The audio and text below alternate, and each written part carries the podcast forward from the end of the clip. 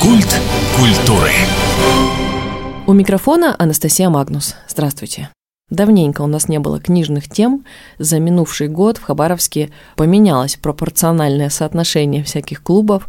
Кто-то уехал, кто-то временно сменил работу. Интересно стало нам узнать, что с литературным направлением. В гостях Артем Шульженко, ведущий арт-пространства Мансарта. Артем, привет, спасибо, что нашел время. Привет. Давай вкратце, ну вот книжная тусовка среди молодежи популярна, не уступает, да, все еще настолкам, каким-то просмотрам кино или все-таки уже сдает позиции? Современный читатель – это читатель, который не любит рассказывать о своих книгах, не любит рассказывать о своих увлечениях книгами. Нынешние подростки, нынешние юноши, девушки, они не особо приветливо, что ли, заходят в библиотеке, я это наблюдал периодически, не особо приветливо берут книги, часто очень быстро уходят, потому что... Страшно. Сейчас э, книги все чаще и чаще молодых писателей ориентированы на личность, и не все готовы этой личностью делиться, особенно когда они раскрывают свою личность в чужой книге. Себя видеть в чужой книге молодежи не нравится. Им нравится это, просто они не любят показывать.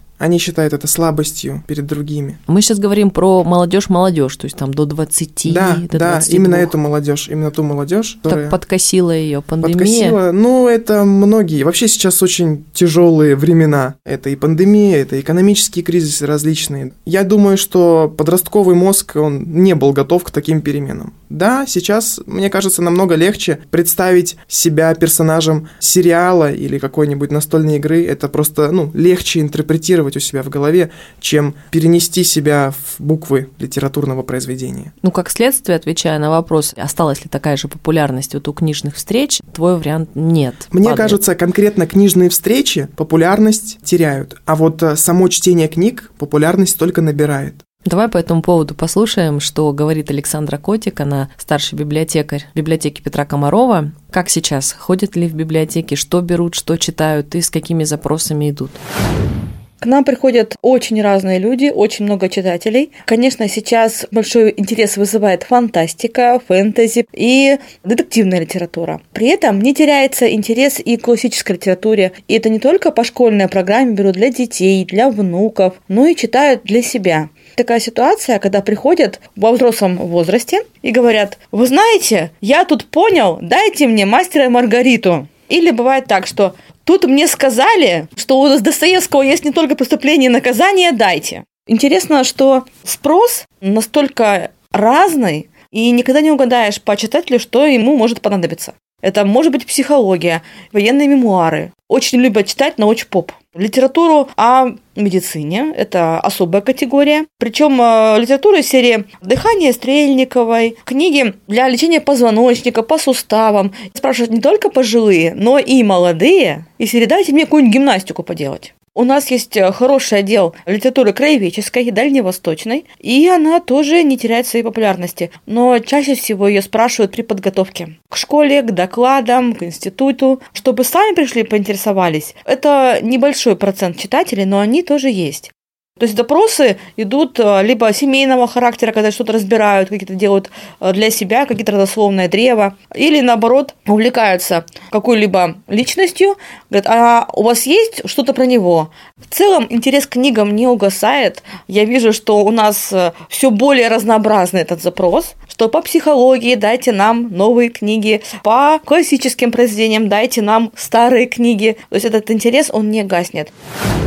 Все-таки, когда люди чем-то увлекаются, обычно им хочется поделиться. Получается, с книгами не работает. Я вижу много клубов писателей, стихов. Я вижу клубы настольных игр. Я вижу клубы Кино. музыки. Кино, да, даже киноклубы существуют. Клубы читательские не попадались. Возможно, они существуют, но информационная лента отделила меня от них. В моей компании, не знаю, никто особо не делится читаемым. Иногда бывает, что садишься в кофейню со своим другом обсудить какое-нибудь произведение. Например, «Тысяча осени» якобы Дезута, вот недавно я обсуждал со своим знакомым. Это прикольно, это всегда неплохо, поделиться своими мыслями, как ты увидел какого-либо персонажа, но вот именно книжные встречи, такого я, ну, давненько не видел. Да и сам часто бывая в различных пространствах, где подобное могло бы произойти, и там этого нет. Мы тоже сделали такой рейд по городу, именно по Капо Хабаровску, не выходя за рамки, хотя, конечно, хотелось бы узнать, что там в Комсомольске, в других городах, и нашли только один активный клуб, это «Огни Притона», притом руководитель как раз сейчас в силу рабочих обстоятельств временно не в городе. Они как раз собираются и обсуждают книги, они сами не пишут. Верно совершенно, что в основном это встречи тех, кто что-то сам делает. Показать важнее, чем обсудить. Но в принципе это все все равно радует. Еще вот наш слушатель в преддверии программы задавал вопрос.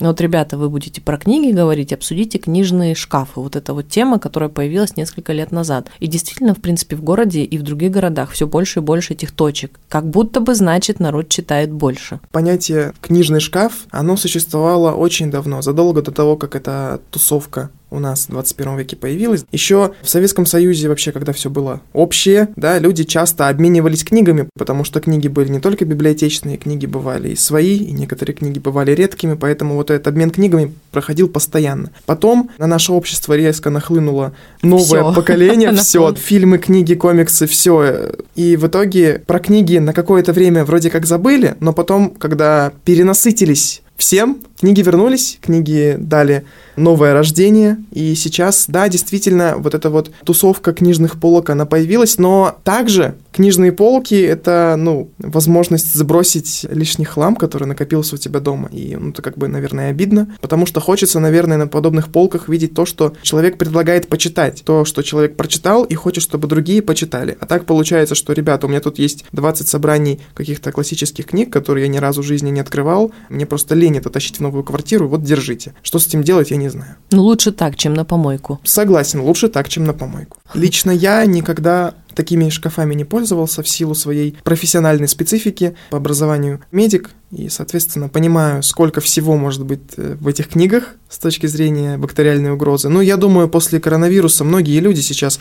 просто побоятся взять книгу с полки с улицы. Вот мы сегодня начали эту литературную тему, подвижную и неконкретную, но интересную и важную. Вечный вопрос – это нужно или не нужно? Вот нужно ли в Хабаровске развивать такое книжное движение, собирать литературные вечера, как-то пропагандировать, приглашать, потому что если человека не звать, то он и не пойдет. Если негде собраться, то никто и не придет. Или это будет сплошное страдание, потому что, как ты сказал, народ лучше друг с другом обсудит, чем куда-то пойдет и что-то будет обсуждать и слушать и узнавать про поэтов, писателей прошлого и настоящего. Нельзя разделять вечер писателя и вечер читателя. Есть у нас тусовка, которая собирается в кафе «Пряное», они обсуждают стихи, и вот на этой тусовке собираются и те, кто их пишет, и те, кто просто хотят обсудить. И вот как раз-таки вот этот коннект, он и позволяет людям, которые не пишут, лучше понимать людей, которые пишут. Поэтому я считаю, что подобные тусовки нужны, и они нужны общие и между писателями, и между читателями. Если читатели будут собираться отдельно, это будет похоже на политическую политическую беседу.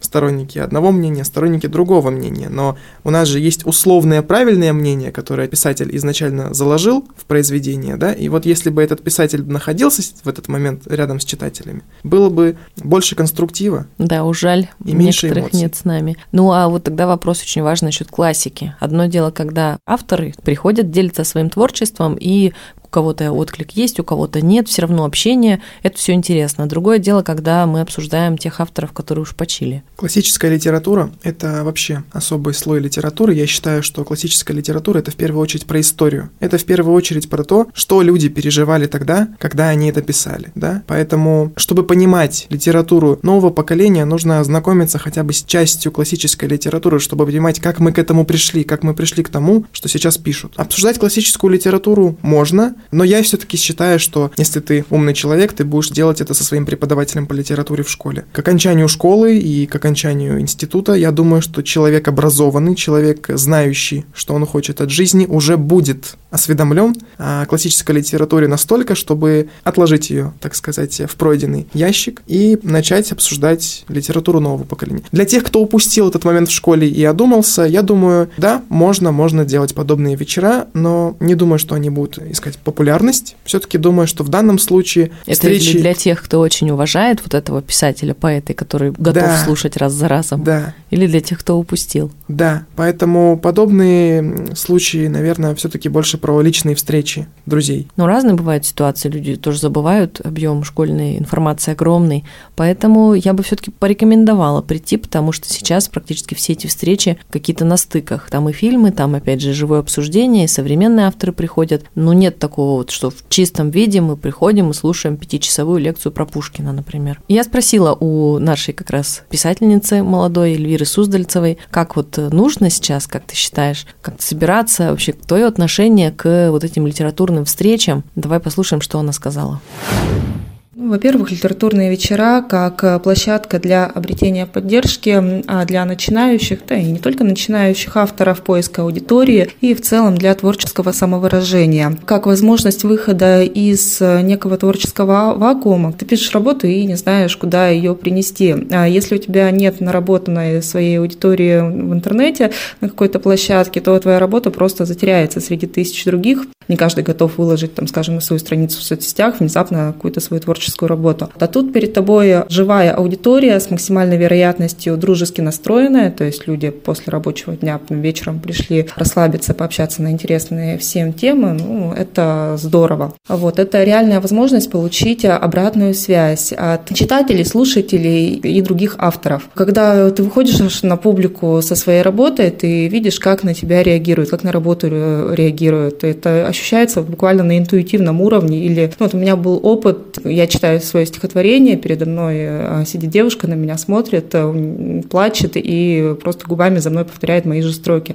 Ну, естественно, я вижу такую сильную эмоциональную отдачу, меня это вдохновляет. После этого я на эту же тему еще несколько стихотворений написала, у меня прям получился такой цикл ну, это проработка творческих страхов. То есть выходить на публику всегда страшно. Выходить со своими работами – это страшно вдвойне.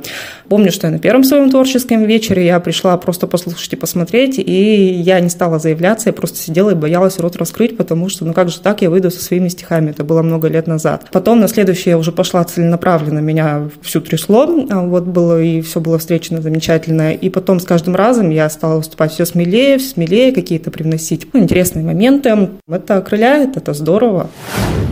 Вообще для тех, кто хотел бы куда-то прийти, что-то интересное посмотреть, ну вот уже прозвучало «Кафе пряное», и журнал «Дальний Восток», как правило, в Краевой библиотеке делает презентации. Тоже лучше следить на сайте, они открытые, и часто туда приезжают именно авторы из других регионов, что тоже очень интересно. Но опять же, журнал такой наш монолитный, я бы сказала, основополагающий. И еще знаю, будет встреча в Мансарте, да? Да, у нас планируется встреча, посвященная Осипу Мандельштаму, я думаю, будет интересно в ламповой обстановке обсудить. Осипу Мандельштаму. Тема интересная, непростая. Некоторые темы, ну, боишься за них браться.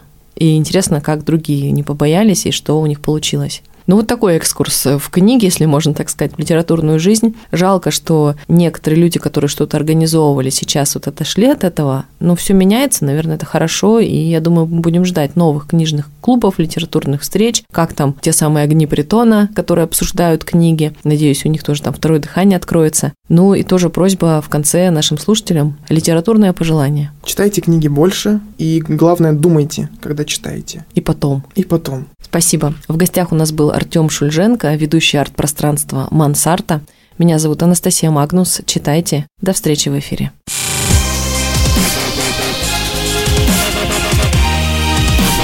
Культ культуры.